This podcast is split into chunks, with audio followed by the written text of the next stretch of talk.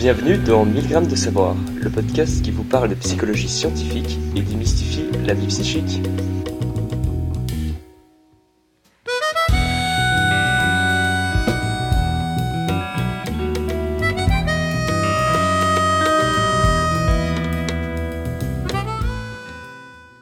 Bonjour, vous êtes en présence de Paolo Enrard, stagiaire et étudiant de master en psychologie sociale et interculturelle à l'Université libre de Bruxelles, et de Pascaline Van Oost, donc moi-même, doctorante en psychologie sociale à l'UC Louvain. Bonjour Paolo. Bonjour Pascaline. Nous avons aujourd'hui eu envie d'inviter Axel Calcus. Axel, vous êtes professeur et chercheuse à l'Université libre de Bruxelles, dans le domaine des neurosciences cognitives, de l'audition, avec un intérêt particulier pour le développement. Bonjour Axel. Bonjour Paolo, bonjour Pascaline, merci beaucoup de m'avoir invité, je suis vraiment ravie d'être là. Euh, c'est un grand plaisir, je vous écoute depuis quelques temps et du coup euh, je n'étais pas sûre d'avoir mérité euh, de, participer à l'émission donc je suis très flattée. Merci beaucoup. Du coup Axel, tu t'intéresses dans tes recherches au sens de l'audition. Donc une partie de tes recherches vise à comprendre comment l'être humain parvient à percevoir les paroles d'autrui euh, lorsqu'il y a du bruit. Donc si on veut donner un exemple de la vie de tous les jours, j'imagine qu'on parle d'une situation où on est dans un bar avec de la musique et des gens autour de nous qui parlent fort, alors qu'on essaie de comprendre ce que, par exemple, le barman nous dit derrière le bar.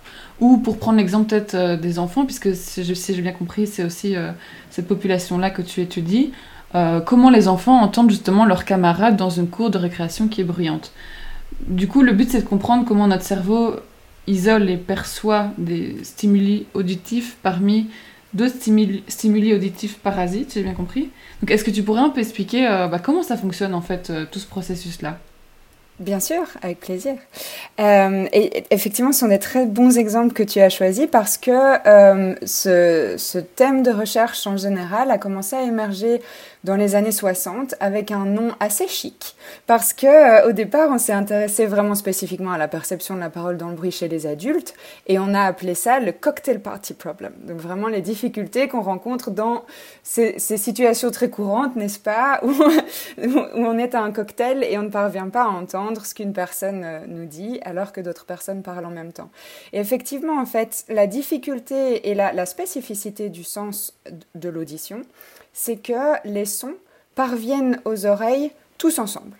Donc c'est, on parle d'un mélange de sons et finalement un son c'est une onde sonore qui euh, va être euh, émise par une source sonore dans notre environnement. Par exemple, dans un bar, ça peut être soit une personne qui parle, soit des verres qui tintent, des couverts, la musique, etc. Donc tout ça sont des sources sonores. Elles émettent des ondes qui se mélangent et qui arrivent tout ensemble à l'oreille.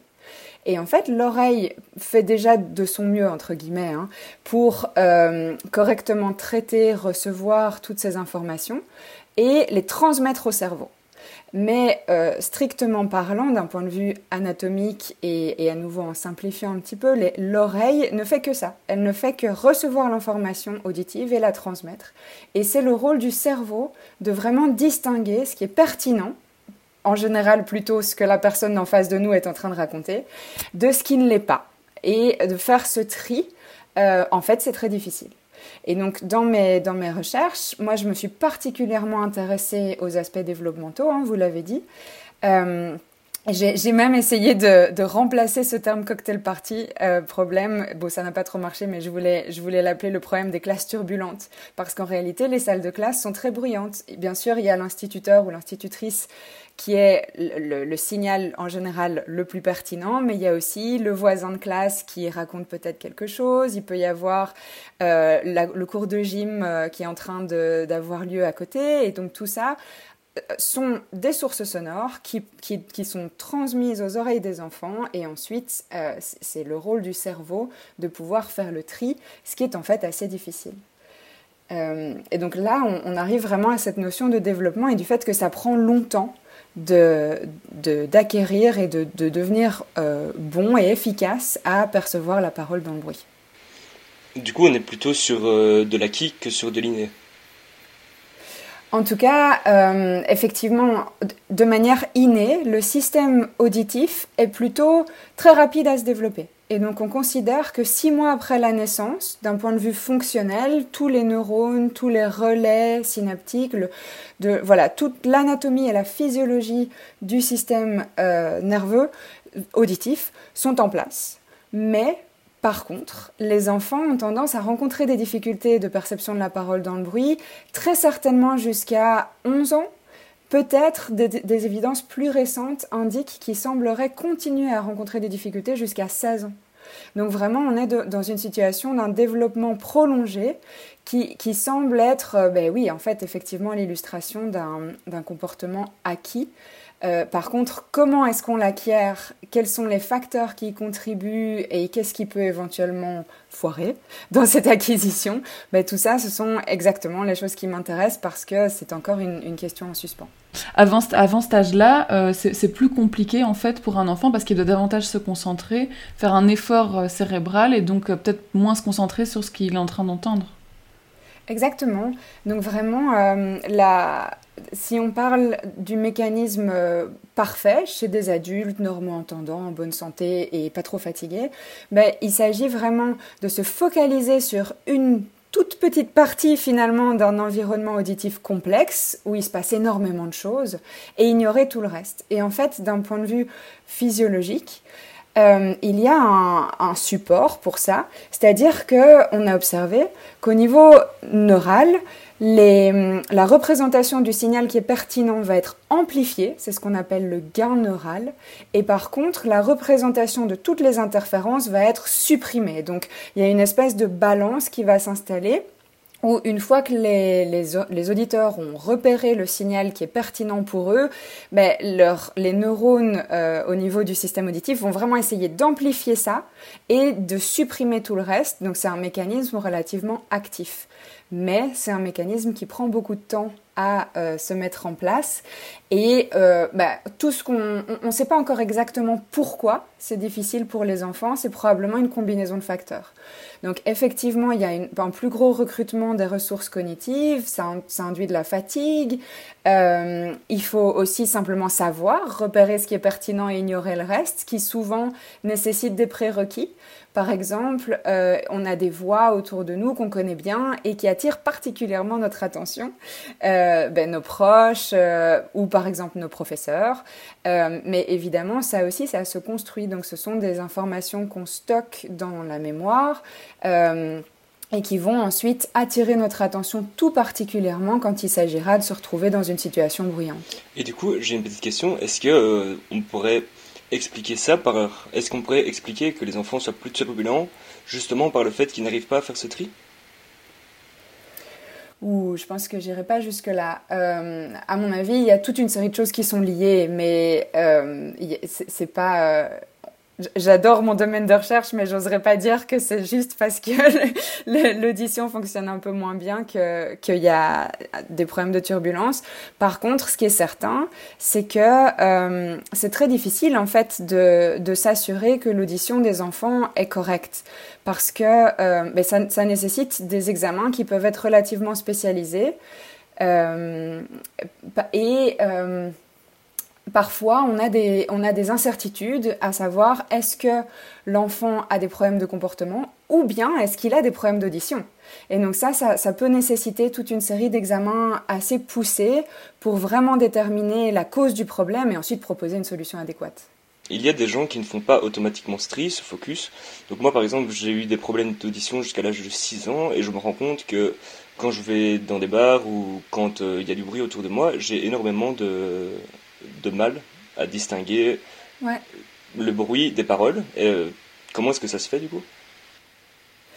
Euh, il y a beaucoup de raisons et donc sans, euh, sans qu'on se connaisse plus personnellement, je ne pourrais pas ah, spéculer là-dessus. Pas spécialement vers moi, mais en général quoi. Enfin, Oui, oui, oui, bien sûr. Mais en fait, c'est une, c'est une plainte assez courante. Et même chez des personnes jeunes, en parfaite santé, même chez des personnes à qui on a fait passer un test auditif relativement basique qui s'appelle un audiogramme, qu'on a probablement tous, je vais assumer que les auditeurs sont majoritairement belges ou français, et on va tous à la visite médicale quand on est enfant.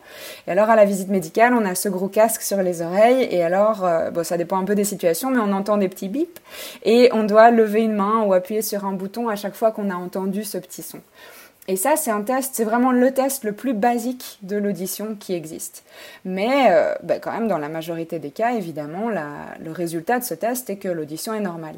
Et ce qui est intéressant, c'est que même chez des adultes dont l'audition est normale, donc ils ont une, audiométrie euh, dans la norme, eh ben, ils, ils, rapportent quand même rencontrer des grandes difficultés dans le bruit. Et en fait, ça, c'est aussi un des objets de débat actuels parce qu'on s'est rendu compte, et il y a un nouveau terme qui est apparu récemment qui, euh, qui s'appelle en français les pertes auditives cachées où en fait, sans aucune raison objective, donc sur base de l'audiogramme et des tests traditionnels, on n'a aucune raison de suspecter des difficultés, mais pourtant, des adultes en parfaite santé se plaignent d'avoir des difficultés dans le bruit.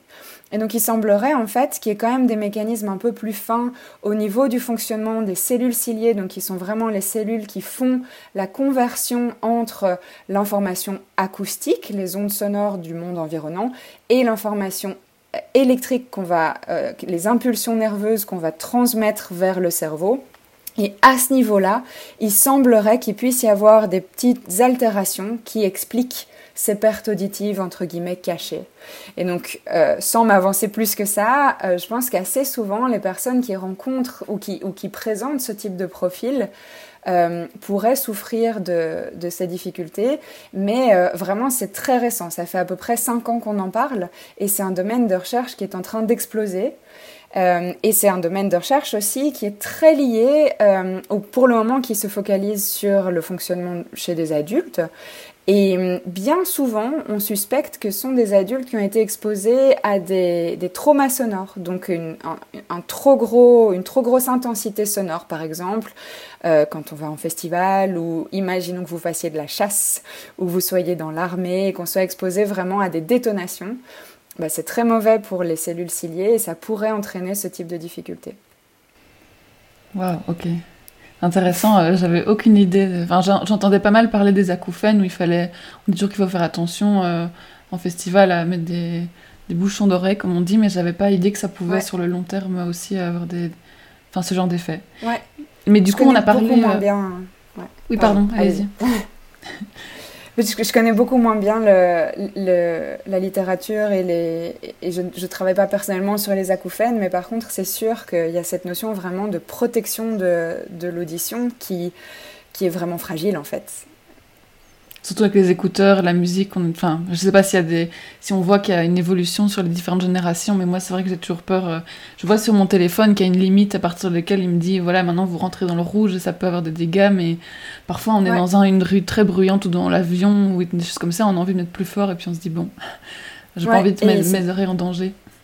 Bien sûr, et c'est pareil pour les enfants. Et je pense que c'est vraiment bien d'avoir développé ce genre de, petits, petites alertes euh, pour sensibiliser les gens et peut-être particulièrement les parents qui pourraient ne pas penser que ça, que ça peut avoir un effet. Et effectivement, il y a tout à fait, il y a des travaux qui montrent des changements euh, au fil des générations et, et, le fait que des enfants maintenant qui n'avaient aucune difficulté congénitale, donc qui sont nés avec une audition tout à fait normale, euh, rencontrent des difficultés à l'adolescence, etc. Et finalement ont une audition qui s'est dégradée probablement à cause de l'exposition sonore. Ok.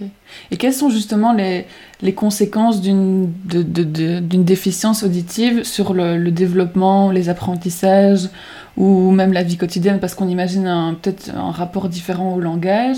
Mais euh, je pense aussi à la vie quotidienne parce qu'on a parlé un peu du, ben, en ce moment avec le Covid du masque.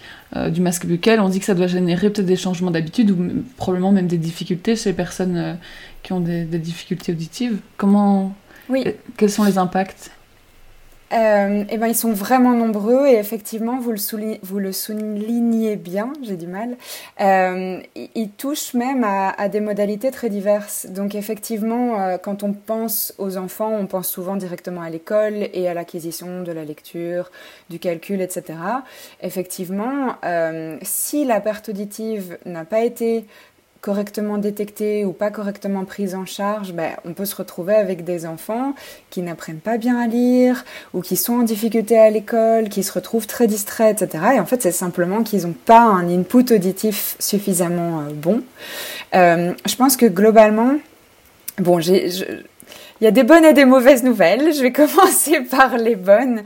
La prise en charge est quand même vraiment euh, extraordinairement tôt. Maintenant, euh, il y a tout un système. Donc, depuis, je pense, je vais peut-être dire une bêtise, mais j'espère pas. Je pense, depuis le début des années 2000, il y a un programme de dépistage qu'on appelle le programme de dépistage universel, qui a pour but de ne pas laisser sortir d'enfants des maternités sans que leur audition ait été euh, évaluée. De manière très rapide, il peut quand même encore y avoir quelques, quelques enfants qui auraient des difficultés des difficultés auditives qui, passent entre les mailles du filet. Mais dans l'ensemble, il y a ce programme qui est mis en place qui a vraiment été remarquable et qui fait en, sorte que ben, les difficultés auditives sont repérées, sont donc diagnostiquées, prises en charge. Si nécessaire, on propose ben, différentes solutions. Et à partir du moment où les enfants ont accès à ces solutions, généralement, quand même, leur scolarité se passe relativement bien. Dans les mauvaises nouvelles, bah, on observe que même avec des aides auditives appropriées, une prise en charge logopédique, etc., etc., les enfants euh, peuvent rester un peu en retard par rapport ou rencontrent de plus grandes difficultés de scolarité que les enfants malentendants par rapport à leur père. Mais quand même, dans l'ensemble, je pense qu'on est plutôt sur une bonne nouvelle euh, au niveau vraiment général, au niveau de la population. La difficulté, c'est dès qu'il y a quelque chose qui sort de l'ordinaire. Et par exemple, la situation actuelle, comme ben, vous en parliez, c'est vraiment ça. C'est avec le Covid, on doit se protéger. Euh, on doit se protéger des échanges. Euh, enfin, voilà, on doit porter un masque. Et dans la plupart des cas, le masque cache les lèvres. Et c'est une énorme plainte de la part des enfants et des adultes malentendants. C'est parce que finalement, la lecture labiale est une ressource extrêmement utile et précieuse. Euh, pour, eux, donc pour les personnes qui ont des difficultés auditives, naturellement, en fait, ils essayent de compenser en, utilisant une autre modalité qui est la modalité visuelle. Et en lisant sur les lèvres, on peut quand même déjà bien s'en sortir. Donc c'est effectivement très très très utilisé et pas accessible avec le port du masque. Alors il y a des solutions qui ont été proposées. Vous avez peut-être vu les visières en plastique. Je pense qu'en termes de protection contre le Covid, on est moyennement convaincu, donc je ne pense pas que ce soit une grande recommandation. Et alors, il y a l'autre solution qui a émergé, que moi j'ai pas mal vu tourner dans les, les, cercles que je suis euh, par rapport aux personnes qui ont, qui ont, des difficultés auditives, qui sont des masques, euh, en fait, qui sont un, une petite, un petit volet en plastique euh, et donc, il y a tout un contour en tissu, mais devant les lèvres, ben, en fait, c'est transparent, ce qui permet la lecture labiale.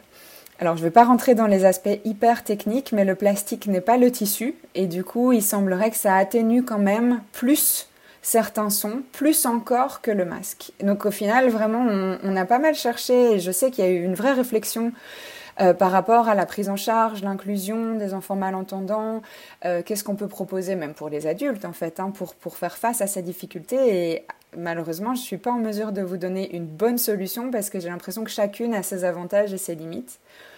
Mais en tout cas, ce qu'on peut dire, c'est qu'effectivement, euh, la perte auditive touche et affecte toute une série de, sphères, que ce soit simplement l'apprentissage scolaire ou l'intégration et les interactions sociales.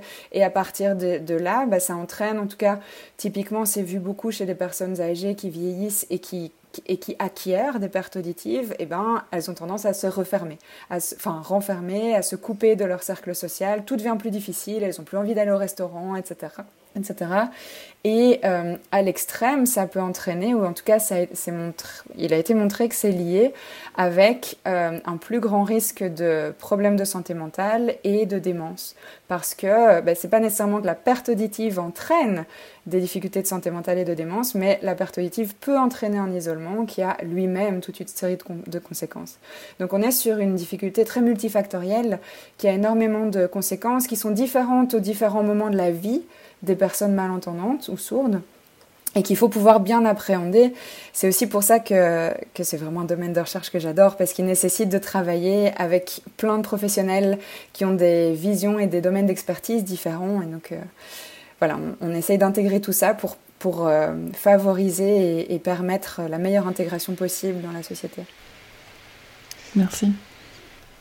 Figurez-vous que justement, en plus d'avoir des problèmes d'audition enfin en plus d'avoir eu des problèmes d'audition à la naissance, je suis aussi dyslexique. Est-ce que les problèmes d'audition à la naissance amènent-ils parfois d'autres problèmes comme la dyslexie justement? Ou euh, enfin, est-ce que ces deux choses sont liées parce que c'est justement deux de vos domaines de recherche phares? Mhm. Effectivement, c'est c'est une question qui me passionne, euh, sur laquelle j'ai fait ma thèse. Euh, la seule petite nuance que je voudrais apporter, c'est que finalement dans ma thèse, je me suis spécifiquement intéressée aux enfants dyslexiques, bien sûr, mais spécialement les enfants dyslexiques qui n'ont pas de difficultés connues auditives. Donc ce dont je vous parlais tout à l'heure, le fameux test, l'audiométrie. Eh bien, euh, je ne sais pas sur le, les quatre années de ma thèse, j'ai dû rencontrer une centaine d'enfants dyslexiques. Eh ben, pour les 100 enfants dyslexiques, j'aurais à chaque fois fait passer une audiométrie, elle était à chaque fois parfaitement normale. Et donc c'est aussi à partir de ça, on revient un peu à ce que je, ce que disais tout à l'heure, euh, on peut avoir une, une, audiométrie, donc une audition euh, qu'on appelle périphérique parce que ça, donc l'audiométrie reflète bien ce qui se passe au niveau du fonctionnement périphérique, donc au niveau de l'oreille, autrement dit. On peut avoir une audition périphérique dans la norme, mais quand même rencontrer des difficultés d'écoute dans le bruit. Et en fait, ce qui est particulièrement intéressant pour euh, les enfants qui ont des difficultés de lecture et les enfants dyslexiques, c'est vrai que souvent quand on parle de dyslexie, quand on est un peu euh, naïf et qu'on ne sait pas nécessairement ce que c'est, on se dit bah, c'est un problème de lecture, donc c'est un problème visuel. Mais quand on y pense, apprendre à lire, c'est vraiment apprendre à faire le lien entre effectivement une représentation visuelle, les lettres, mais, mais aussi euh, la représentation auditive, les sons. Et donc si on ne parvient pas correctement à faire ce lien entre la lettre, par exemple, P, et le son P, Bon, c'est difficile à l'oral parce que normalement vous allez bien distinguer, mais entre un pas et un bas, la nuance est relativement légère. Effectivement, si on ne sait pas distinguer oralement le pas du bas, eh bien, ça n'a aucun sens de les distinguer. Euh, pardon, si on ne sait pas les distinguer auditivement, ça n'a aucun sens de les distinguer visuellement. Et donc, effectivement, il y a de plus en plus euh, d'études qui vont dans ce sens et qui supportent l'idée euh, que des difficultés auditives peuvent être liées aux difficultés d'acquisition de la lecture. après, voilà, moi je ne peux, peux, pas répondre spécifiquement à, à, la question qui était posée parce que je me suis à chaque fois intéressée en particulier aux enfants qui n'ont aucune difficulté auditive connue. Et on voit déjà que même chez eux, en fait, il y a des difficultés euh, effectives et réelles, et dans certains cas, un lien entre euh, leurs difficultés de lecture et leurs difficultés auditives. Pas toujours. Ou en tout cas, mes travaux n'ont pas toujours montré ce lien, mais voilà, c'est la difficulté de travailler sur des assez petites cohortes et de travailler aussi avec des profils très particuliers. Euh, mais effectivement, il y, a, certainement un lien et c'est aussi quelque chose qui m'intéresse beaucoup d'essayer de bien comprendre euh, comment il faut, enfin, à quel point les difficultés auditives peuvent impacter l'acquisition de la lecture et l'entrée dans euh, la vie scolaire. Donc, du coup, si j'ai bien compris, c'est vous, enfin, tu, du coup, tu as travaillé avec des enfants qui n'ont pas de difficultés auditives de base quand on passe l'audiogramme, mais qui, mhm. en fait, on se rend compte qu'ils ont une dyslexie, on se rend compte après qu'ils ont quand même des difficultés auditives euh, à, à, comprendre euh, ce qu'on leur dit quand il y a du bruit autour d'eux. Donc, ils ont une forme de difficulté Exactement. auditive. Donc, ça. dans le, finalement, le, résumé de mes travaux de thèse, ce serait ben, donc, je m'intéressais spécifiquement à la perception de la parole chez les enfants dyslexiques. Et finalement, la perception de la parole dans le calme, elle était toujours comparable entre les enfants dyslexiques et des enfants normolecteurs. Par contre, les enfants dyslexiques étaient pratiquement toujours moins bons que les enfants normolecteurs dans différentes situations de bruit. Et euh, on a pu voir dans certains cas un lien entre leur performance dans le bruit et leur performance de lecture. Donc on pense vraiment qu'il y a, euh, enfin en tout cas il y a, il y a, des évidences qui vont dans le sens euh, d'un lien de causalité entre les deux. Donc ils sont plus, ces enfants-là sont plus pénalisés quand ils sont dans une classe bruyante par exemple. Certainement, ouais. Ce qui est évidemment, c'est un peu le serpent qui se mord la queue parce que c'est dans les classes qu'ils ont besoin d'avoir les, meilleurs apprentissages possibles pour pouvoir apprendre à faire ce, lien entre le, les graphèmes, donc euh, les lettres rédigées, visuelles, écrites, et les phonèmes, donc les sons. Et bah, si les phonèmes sont présentés dans du bruit, ça va être plus difficile, etc., etc.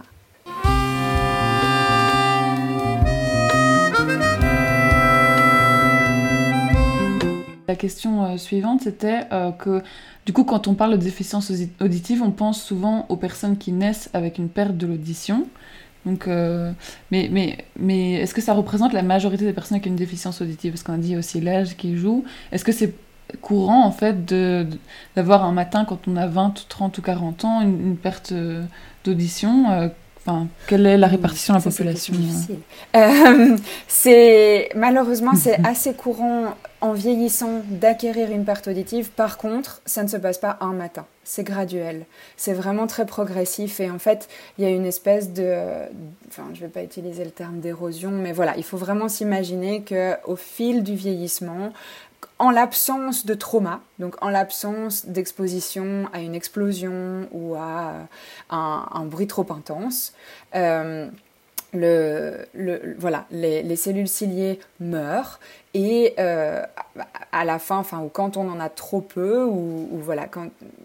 Bon, ça commence à être trop spécifique, mais voilà, il peut y avoir des pertes des cellules ciliées qui vont entraîner des difficultés auditives, et ça, ça se fait, voilà, c'est de, manière inhérente, c'est lié au, au vieillissement, pardon. Euh, je pense qu'une large proportion, je ne connais pas les chiffres par cœur parce que je travaille vraiment beaucoup plus sur le développement que sur le vieillissement, mais je, ne pense pas me tromper en disant qu'il y a plus que 30 voire 40% des personnes âgées au-delà de 70 ans qui ont des difficultés auditives et objectives. Du coup, c'est vraiment au niveau cochléaire, au niveau des cellules ciliées, qu'il euh, y a eu un effet négatif du vieillissement, et ce qui va entraîner évidemment toute une série de difficultés. Donc, effectivement, je pense qu'on connaît tous des personnes plus âgées qui commencent à avoir des difficultés auditives alors qu'elles n'en ont jamais eu pendant leur vie. C'est tout à fait normal, c'est très courant.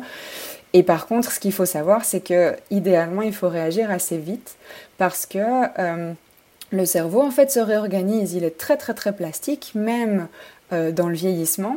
Et du coup, quand il reçoit moins ou quand la qualité de l'input auditif est moins bonne, eh bien, il va s'y adapter. Et après, bah, si on attend trop, par exemple, euh, si on est euh, très réticent à l'idée d'aller voir un audiologue, de prendre rendez-vous, d'aller chez un ORL et de prendre un peu les choses en main et qu'on laisse passer des mois et des années, eh bien, au moment où finalement on, a recours à une aide auditive, ben, l'input qui est à ce moment-là amené au cerveau est un petit peu euh, surprenant et donc ça, peut être plus difficile, en tout cas on, a observé vraiment et bien établi que euh, c'est assez difficile et, assez désagréable en fait pour les personnes qui ont attendu très longtemps d'avoir recours à euh, une aide auditive alors qu'ils ont une perte euh, auditive qui est déjà en place depuis quelques années. Par contre, ce que je connais beaucoup mieux, ce sont les chiffres dans les, du développement. Et donc là, euh, bah, il y a différents degrés de perte auditive. J'aurais peut-être déjà dû euh, dire ça au, début. Mais donc, on parle, de, donc, on parle de, des degrés de perte auditive en fonction de l'intensité qui est nécessaire pour que l'auditeur entende les sons. Et donc oui, dans certains cas, euh, il faut simplement augmenter un tout petit peu l'intensité, ou, il faut qu'au minimum les sons aient une intensité peut-être un petit peu plus élevée que pour des personnes normalement entendantes. Je ne vais pas rentrer dans les chiffres parce que ça ne va pas être très parlant, mais dans ce cas-là, on parle d'une perte auditive légère. Ensuite, on a des pertes auditives qu'on appelle moyenne. Et puis quand ça devient plus important, on parle de perte auditive sévère à profonde. Et effectivement, profonde, ce sont des personnes euh, qui, qui, en fait euh, n'entendent pas du tout, même, euh, je pense, j'ai peur de dire une bêtise, mais même dans un concert, dans, un dans une salle de concert avec le dans un concert de rock, ils n'entendent pas. Donc quand on est à des intensités à plus que 100 décibels, ben, il y a certaines personnes qui n'entendent pas. Euh, et il y a euh, même, même des intensités qu'on peut tester maximales, donc plus que 120, 130 dB, euh, aucune réponse, même au niveau physiologique, dans le nerf auditif. Et donc dans ce cas-là, on parle d'une perte auditive totale. C'est pas très important de retenir les différentes étiquettes. Par contre, on a des stratégies de prise en charge très différentes dans les différents cas. Euh, typiquement, les pertes les plus légères à moyenne, euh, donc ce sont des gens qui vont avoir des difficultés à tenir une conversation soutenue, mais euh, souvent en se concentrant très fort, parfois ils peuvent quand même y arriver s'il n'y a pas du tout de bruit autour, etc. Donc on parle de ce, type de niveau de bruit, entre 20 et 70 décibels. Sachant qu'une conversation moyenne comme celle qu'on est en train d'avoir, on parle à plus ou moins 60 décibels. Comme ça, ça donne un petit repère. Mais pour les personnes qui ont ce type de surdité, on propose des aides auditives. Pour les personnes qui ont des surdités beaucoup plus profondes, euh, sévères à profondes, pardon, maintenant, on propose souvent des implants cochléaires.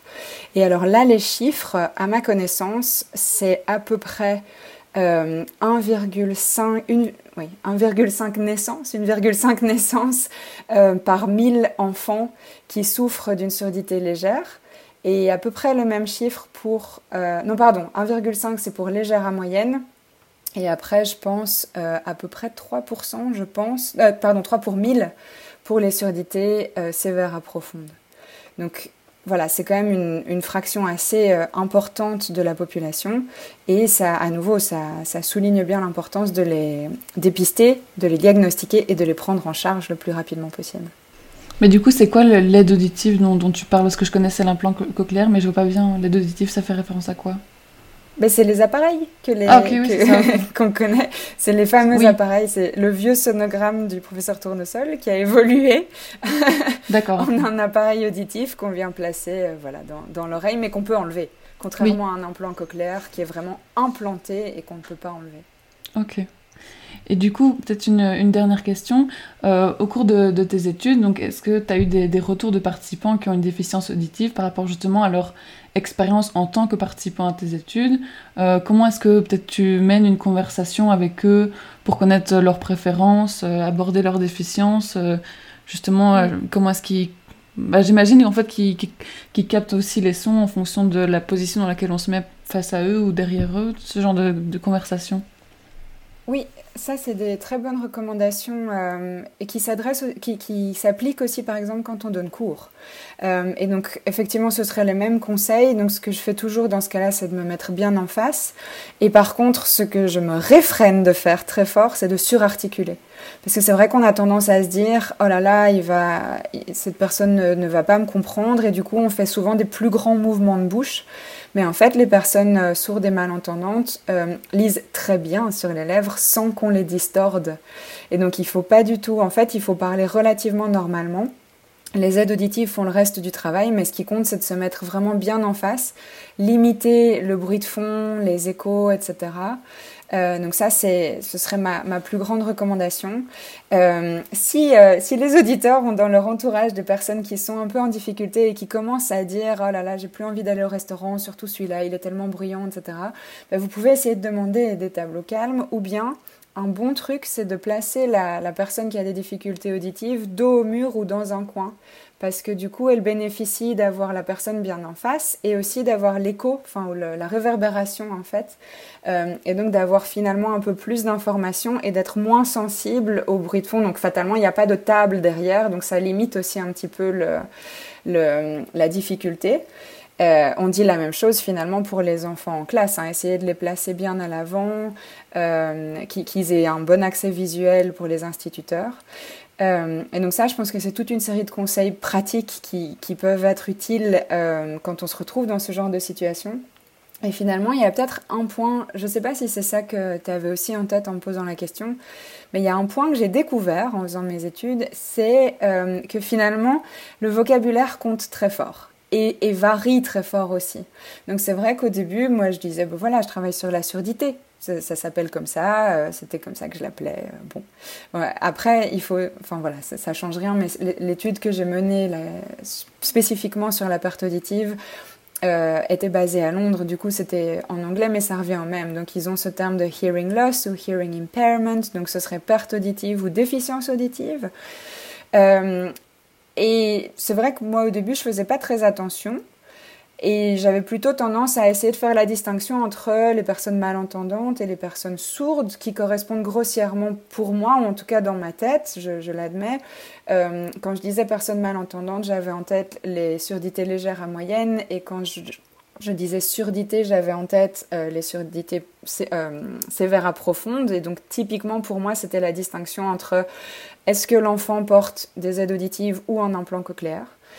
Et en fait, la grande leçon que j'ai apprise et, finalement ce à quoi maintenant je fais le plus attention et, je fais le plus attention à m'adapter, c'est les préférences de l'enfant et de sa famille, qui changent en fait très très fort. Différents enfants, différents contextes familiaux, différentes prises en charge, euh, différentes sensibilités font qu'ils ne se représentent pas eux-mêmes nécessairement tous comme malentendants ou sourds ou avec une déficience, etc. Et donc c'est vrai que moi j'ai un peu tendance à regarder l'audiogramme et un peu tirer une conclusion sur le type de difficultés rencontrées, mais c'est pas du tout comme ça que les enfants s'appréhendent et leur famille non plus évidemment. Et du coup ça c'est la dernière chose et c'est peut-être un truc sur lequel je voudrais insister euh, ici, c'est que c'est très important d'essayer de comprendre et de s'adapter, je pense, euh, au ressenti de chaque personne, de chaque situation, de chaque famille, euh, et de proposer euh, évidemment un, vocabulaire adéquat, mais qui, respecte les préférences des personnes et qui respecte leur, voilà, le, leurs convictions et leurs choix, en fait. Je ne sais pas si c'était clair, j'espère. Oui, tout à fait. Et, dans une optique d'inclusion aussi, j'ai aussi euh, des amis euh, sourds pour le coup, en tout cas ils, ils, parlent d'eux-mêmes comme ça. Euh, ils me disent aussi souvent, ce qui, ce qui m'énerve, c'est quand on me dit je t'expliquerai plus tard. non, non, mais je te dirai plus tard. Maintenant, il faut les inclure dans la conversation et répéter si besoin, comme tu dis, sans articuler forcément exagérément, mais voilà, ne pas les, par des petites, des petites erreurs comme ça, les exclure un peu du groupe, quoi. Oui, parce que finalement, on n'explique pas plus tard. Parce que quand on n'est plus dans le feu de la conversation, bah, on est passé à autre chose et qu'on revient rarement dessus. Et, en fait, c'est très frustrant. Et, c'est un, un, petit peu infantilisant aussi de, dire non, mais bon, finalement, tu n'as pas besoin de savoir ça. Si, bien sûr.